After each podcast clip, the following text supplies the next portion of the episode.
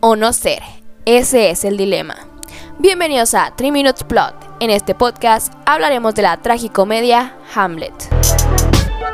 Esta obra está conformada por cinco actos para su representación escénica y fue escrita por William Shakespeare, el dramaturgo, poeta y actor inglés.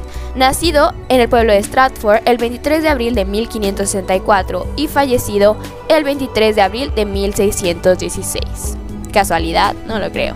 Aunque fue el autor quien implementó un problema de conciencia filosófico, psicológico y moral, el argumento original, un drama de venganza, procede de una vieja leyenda escandinava, la cual ya había sido traducida y adaptada por varios autores contemporáneos de Shakespeare.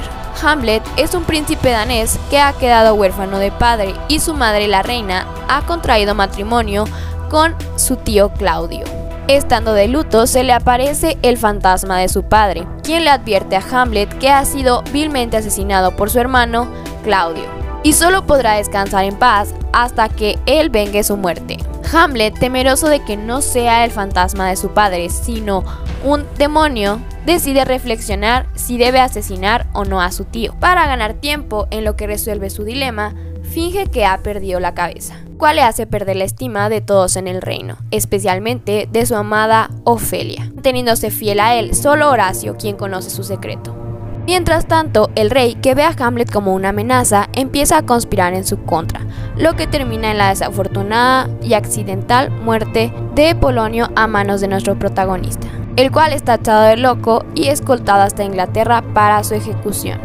Ofelia, enajenada por la muerte de su padre y con la desdicha de un amor no correspondida, decide suicidarse. En el último acto, Hamlet, que ha escapado de su condena, descubre la muerte de Ofelia y se cruza con el malévolo plan que su tío Claudio y Laertes, hijo de Polonio, han preparado para él.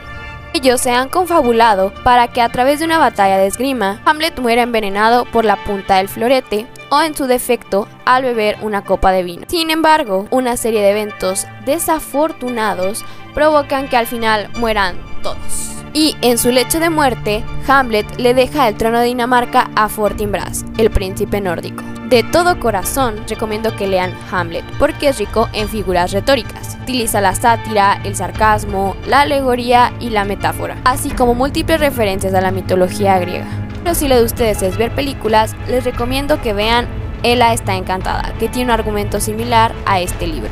Termino este podcast con un pequeño fragmento que aparece en la película El príncipe y yo y que forma parte de una de las cartas que envió Hamlet a Ofelia. Dice así, duda que hay fuego en los astros, duda que se mueva el sol, duda que es falso lo cierto, mas no dudes de mi amor.